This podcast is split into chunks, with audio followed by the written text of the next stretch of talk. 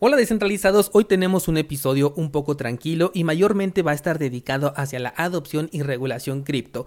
Y es que ya tenemos al segundo país que ha convertido a Bitcoin en moneda de curso legal. Además, en un estado de Estados Unidos se ha prohibido la minería de criptomonedas y otro país también ha legalizado a Bitcoin, no como moneda de curso legal, pero ya metió un marco regulatorio para operar con las criptomonedas.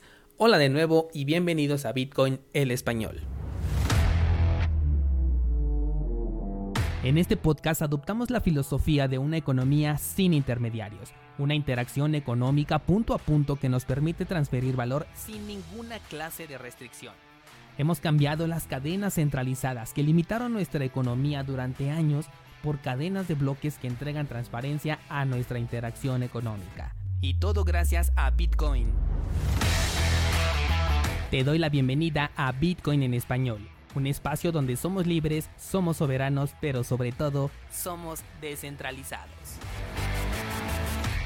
El precio de Bitcoin se encuentra todavía dentro del canal que hemos manejado, la verdad es que no ha tenido un movimiento interesante, al menos no de ayer para hoy, lo cual ha sido exactamente replicado por el sector cripto en general o por lo menos por la lista de seguimiento que yo tengo en tema de criptomonedas, así que yo creo que por el día de hoy no vamos a realizar ningún análisis, pues el de ayer está todavía vigente. Vámonos directamente con la información, pero antes quiero contarte que en cursosbitcoin.com ya está disponible el análisis de Monero, la segunda criptomoneda que más me gusta de todo el mercado cripto, únicamente por debajo de Bitcoin.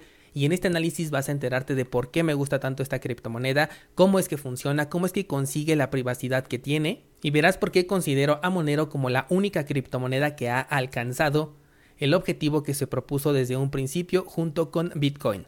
Considero que tanto Bitcoin como Monero son las únicas que lograron solucionar un problema real y lo han hecho de manera eficiente. Todo lo demás funciona como un experimento que hasta el momento no ha sido puesto a prueba al 100%. La mayoría de ellos han fallado o no han conseguido sus objetivos, pero en el caso de Bitcoin y Monero ya pueden considerarse como proyectos exitosos porque cumplen perfectamente lo que ofrecen desde un principio. Además, es una moneda que nace de una manera completamente distinta a todos los, entre comillas, negocios que hoy en día nacen al lado de una criptomoneda, y por eso Monero es una de mis favoritas. Ya está el análisis publicado, cursosbitcoin.com, además de más de 370 clases que tienes aquí en esta página. Vámonos ahora sí con las noticias y te voy a contar de el segundo país que ha convertido a Bitcoin en moneda de curso legal y es la República Centroafricana. La verdad es que este país pues prácticamente nadie lo tenía en la mira aunque ya se estaban corriendo algunos rumores de que iban a convertir a Bitcoin en moneda de curso legal, pero nada estaba todavía confirmado hasta el día de ayer en donde la oficina del presidente ya dio el comunicado oficial en el cual se confirma que después de El Salvador, la República Centroafricana se convierte en el segundo país en tener a Bitcoin como moneda de curso legal junto con la divisa de este país.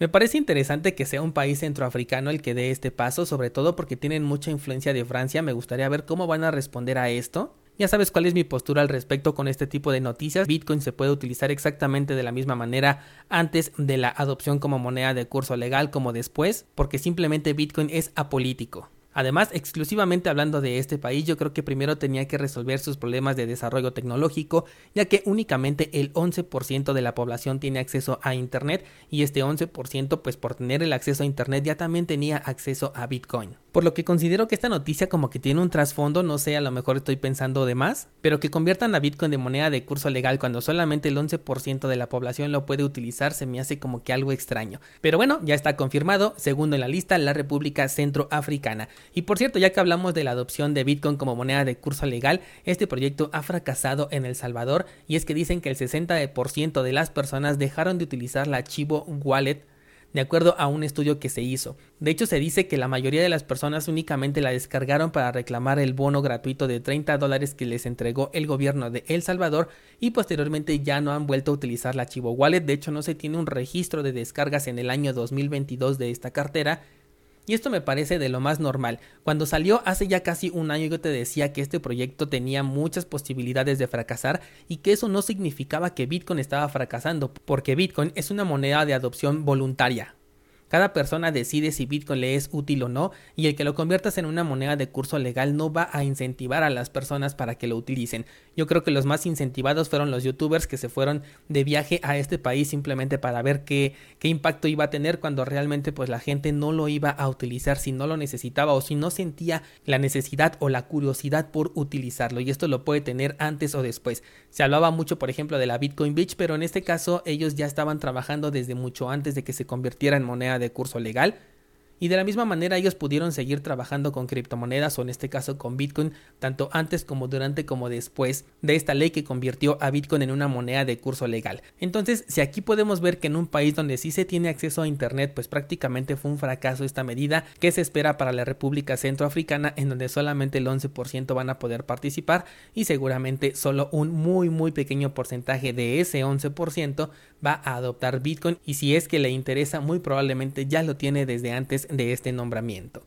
El otro país que ha legalizado a Bitcoin ha sido Cuba. Estaba yo platicando con un descentralizado quien me compartió de hecho la noticia en donde ya se hacía oficial el marco regulatorio para las criptomonedas dentro de este país. Se van a manejar licencias para los intercambios de criptomonedas y además dejan bien claro que estos intercambios tienen que facilitar la información siempre que encuentren actividad sospechosa porque no quieren estar involucrados en el lavado de dinero y el financiamiento del terrorismo, lo mismo que siempre nos están diciendo en los medios centralizados. También las personas naturales tendrán que solicitar una licencia para poder realizar actividades de intercambio de criptomonedas y con esto lo que busca el país pues es protegerse en caso de que el sector se vaya por algún lado que no le convenga o que considere que esté beneficiando a todo lo que ya mencionamos hace un momento. Esta ley va a entrar en vigor a partir del 16 de mayo y al igual que con cualquier otra regulación, si estás en Cuba tú puedes utilizar Bitcoin en cualquier momento, bajo cualquier circunstancia y a pesar de cualquier regulación de la manera en la que tú quieras porque Bitcoin es completamente apolítico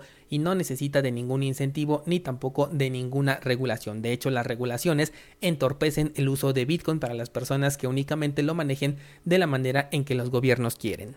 Vamos con una noticia rápida de Cardano y es que resulta que han incrementado el tamaño de los bloques que pasó de 80 kilobytes a 88 kilobytes. Esta es otra de las actualizaciones que se ha realizado en los últimos meses en donde ya se han realizado diversos incrementos al tamaño del bloque, el cual en este caso no tiene mucha repercusión como por ejemplo lo podría tener en Bitcoin porque aquí los bloques son bastante pequeños. Estamos hablando de que pasó de 80 kilobytes a tan solo 88 kilobytes por bloque. Por lo tanto, de acuerdo a la forma en que se maneja Cardano, pues aquí no tiene un impacto. El comunicado dice antes del fin de semana se hizo una propuesta de actualización para incrementar el tamaño del bloque de la red principal de Cardano en 8 kilobytes. El tamaño del bloque actual es de 80 y después de este cambio será de 88. Este aumento del 10% representa una mejora significativa de la red que ayudará a seguir aumentando el rendimiento y funcionamiento de las aplicaciones descentralizadas.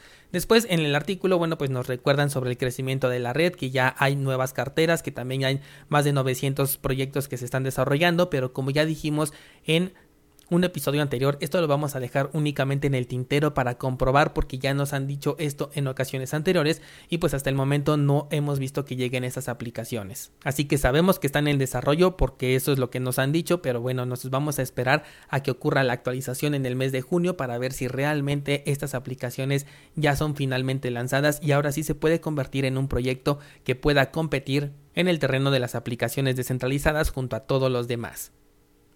Aprovechando que hablamos de Cardano, recuerda que tenemos nuestro pool 7PL en el cual puedes delegar tus tokens ADA y obtener recompensas una vez que firmemos bloque. También tienes el enlace para nuestra página de minteo de tokens NFT, igual dentro de la red de Cardano. Y por último, déjame contarte que la Asamblea del Estado de Nueva York ya había estado comentando el tema de la prohibición de las operaciones de minería específicamente en este estado. Todo esto para promocionar simplemente el Día de la Tierra. Todos los proyectos cripto que utilicen un combustible basado en el carbono para alimentar sus operaciones van a ser prohibidos durante dos años. A este proyecto ya se le había dado seguimiento desde hace un par de semanas y bueno, finalmente ya aprobó a última hora del martes el proyecto de, ley el cual fue aprobado con 95 votos a favor contra 52 que estuvieron en contra. Todavía no es algo completamente oficial, digamos que apenas pasó la primera votación, tiene que llevarse hacia el Senado para una siguiente votación y entonces ahora sí entregarse a la gobernadora quien podrá vetar el proyecto de ley o bien lo puede firmar para que ya entre en vigor y durante dos años se tenga detenida la minería de criptomonedas, específicamente en Nueva York. Y pues con eso cerramos el día de hoy descentralizados, cualquier cosa que me quieras comentar tienes el grupo de Discord y no olvides pasar a revisar el análisis de Monero que publiqué el día de ayer y hoy voy a publicar otra clase con las configuraciones iniciales del dispositivo Ledger Nano S Plus. Por hoy es todo y mañana seguimos platicando.